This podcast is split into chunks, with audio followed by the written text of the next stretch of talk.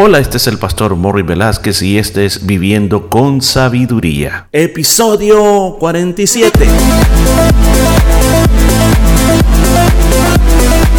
Y en el programa de este día estaremos aprendiendo cómo aplicar la sabiduría de Dios a nuestra vida a través del libro de Proverbios. Muchos consejos muy hermosos basados en la palabra de Dios. Todo esto y mucho más en Viviendo con Sabiduría.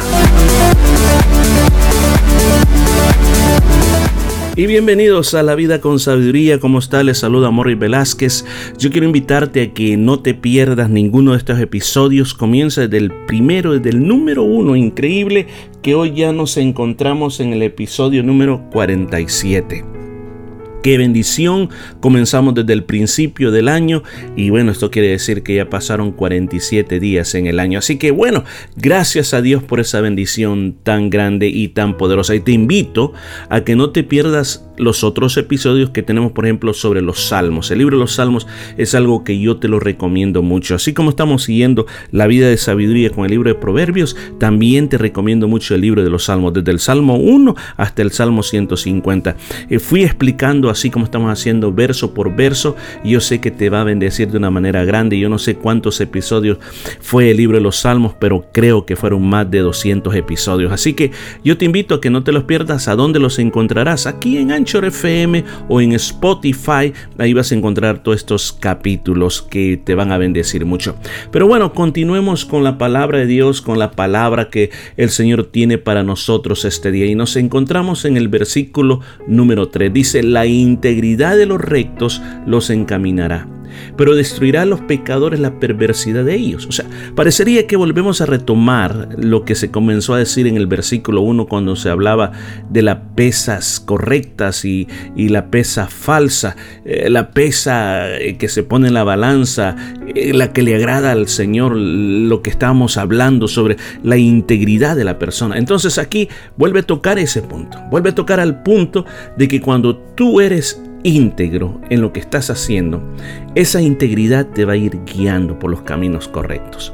Pero por el contrario, por el contrario, cuando tú no eres una persona íntegra, cuando tú eres una persona que le gusta falsear las cosas, dice, eso te va a ir destruyendo. Son como engaños, escucha, son como engaños que te van a llevar a la ruina. Fíjese que yo inclusive recuerdo en la, hoy ya no se mira, eso ya es como algo ya antiguo. Cuando yo acompañaba a mi abuelita al mercado, Todavía las vendedoras, por ejemplo, si iba a comprar queso, se lo ponían en una balanza. Y a mí me llamaba la atención las, las pesas que ponían en la balanza. O sea, ponía, por un lado ponían este, el pedazo de queso y querían ver si eso era una libra. Entonces ponían esas eh, cositas de hierro para equiparar el peso. Pero a veces, a veces eh, eran famosas también las personas que le ponían un peso adulterado para que así vendían el producto menos de su producto al costo que aparentemente estaban vendiendo, entonces vendían menos productos y generaban más ganancias. Entonces eh, cualquier persona podría decir, bueno, ¿y esto?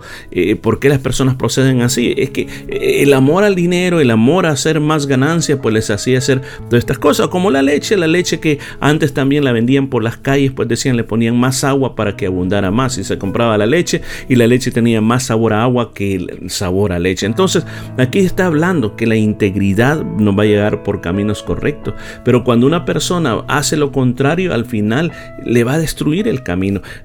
Bien dice otro, otro dicho por ahí que cuando tú comienzas mal, vas a terminar mal.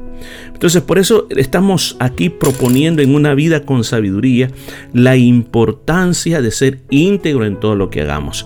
Si tú dices, por ejemplo, yo voy a seguir a Jesucristo, voy a seguir el camino de Él, entonces la palabra nos está llamando que Jesucristo a todos sus seguidores les pide que tengamos una vida nueva, una vida totalmente diferente, una vida que ya no vivimos la vida como la vive el mundo, ya nuestros valores son los valores cristianos, para nosotros las prioridades son las prioridades, las prioridades del reino de Dios. Ya nosotros hablamos conforme la Biblia nos ha enseñado, pensamos conforme la palabra de Dios enseña con respecto al mundo y con respecto a la familia. Son cosas que nosotros comenzamos a tomar y eso, y eso a nosotros nos comienza a llevar una vida recta delante de Dios. Pero lamentablemente también hay personas que viven en hipocresía, personas que eh, simplemente presentan eh, una actuación dentro de la iglesia como verdaderos cristianos, pero cuando salen a sus casas eh, es una cosa totalmente opuesta. Ahí no está Cristo, no hay nada de Cristo. Entonces aquí nos está hablando este, este proverbio a que nosotros caminemos con integridad, que vivamos en esos principios y esos valores y eso nos va a ir encaminando por el camino correcto. Versículo 4 dice, no aprovecharán las riquezas en el día de la ira, mas la justicia librará de la muerte. Wow, qué poderoso está eso.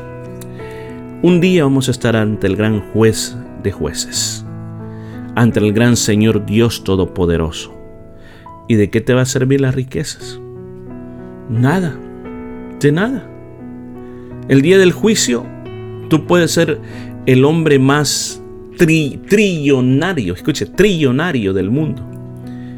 Pero delante del juez de jueces, eso no va a valer nada. ¿De qué sirve ganar el mundo y perder el alma? Por eso es que a veces no se puede entender cuántas personas se ofuscan, se ofuscan en hacer ganancias en esta tierra. Hey, pero yo quiero vivir bien, yo quiero tener mis comodidades. Pero el problema es, cuando muchas veces llegas y compras tu casa, compras tu vehículo, después quieres más y después quieres más. Y usted dice, pero qué de malo quiere? ¿Qué de malo tiene que yo tenga tres, cuatro, cinco casas, varios vehículos y que tenga mucho dinero en la cuenta bancaria? Ok, la vida de nosotros, los que seguimos a Dios, tiene que tener un propósito en los principios del reino. Dios no nos salvó para que vivamos una buena vida. ¿Escuchó eso?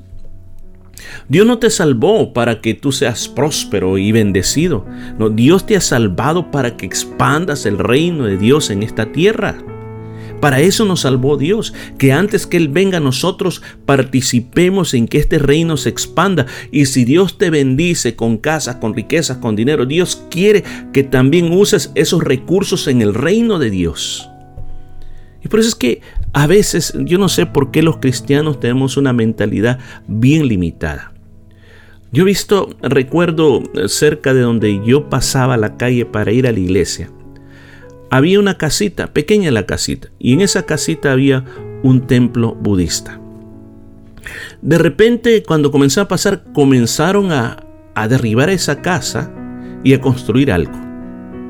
Después la casa de la par la estaban derribando y comenzaron a construir a otra cosa. Y de repente me doy cuenta con, con el tiempo de que en ese lugar se construyó un templo budista muy bonito. Y uno dice, ¿y, y cómo hace esta gente? ¿Cómo es esta gente para eh, ir comprando y construyendo y levantando esos, esos edificios? ¿Cuál es el propósito?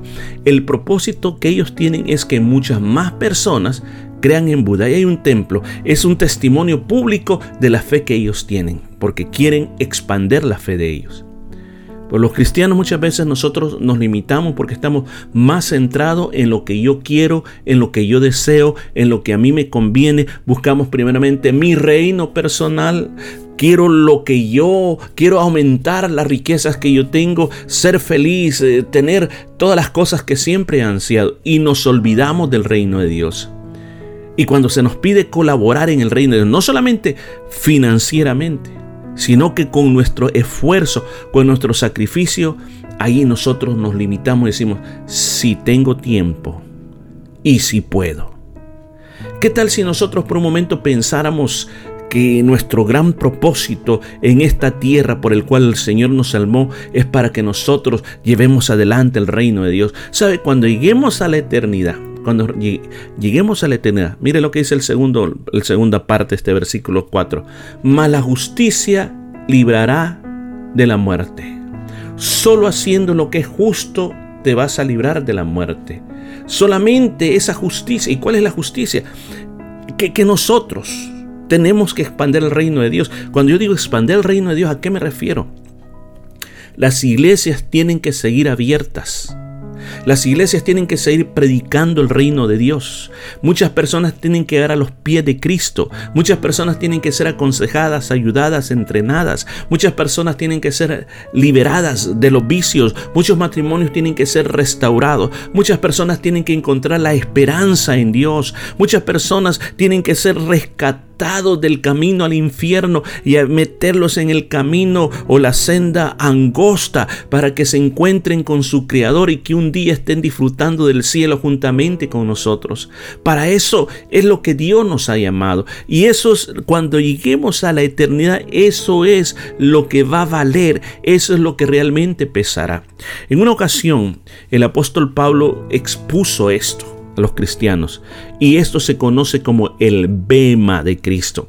¿Cuál es el bema de Cristo? el apóstol Pablo parece que a él le gustaba disfrutar mucho de los Juegos Olímpicos en su época.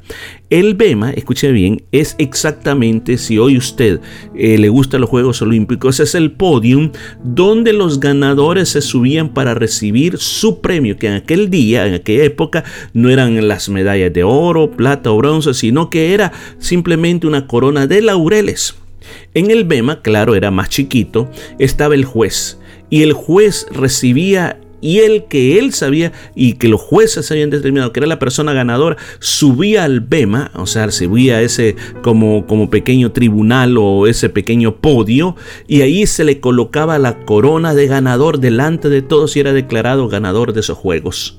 Entonces el apóstol Pablo dice que un día los cristianos vamos a estar delante del bema de Cristo. Los cristianos cuando estemos con Cristo vamos a llegar delante del Señor y dice que todo lo que nosotros hayamos hecho será probado por el fuego.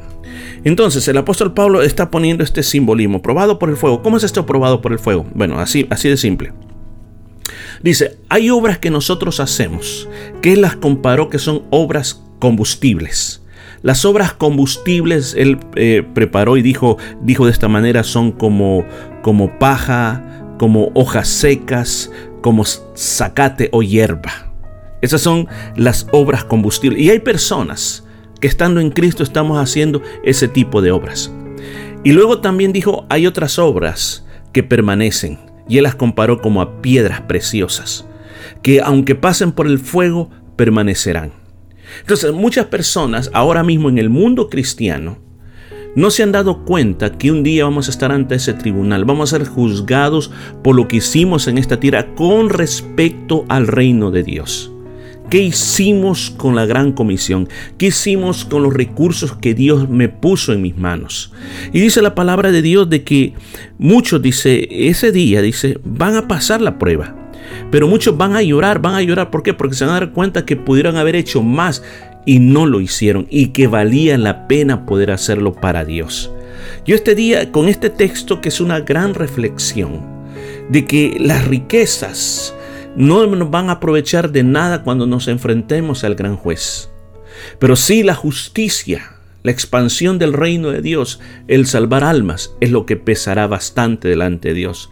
Reflexionemos cómo estás ocupando tu vida, tus recursos en este momento. Vivir una vida de sabiduría es poder entender esto, poder entender que las cosas que tenemos en este mundo son pasajeras y muchos de los recursos que Dios nos ha dado es para expandir el reino de Dios. Que Dios te bendiga con esta palabra y seguimos mañana con más del libro de Proverbios. Y esto fue todo por este día. Nos escuchamos el día de mañana.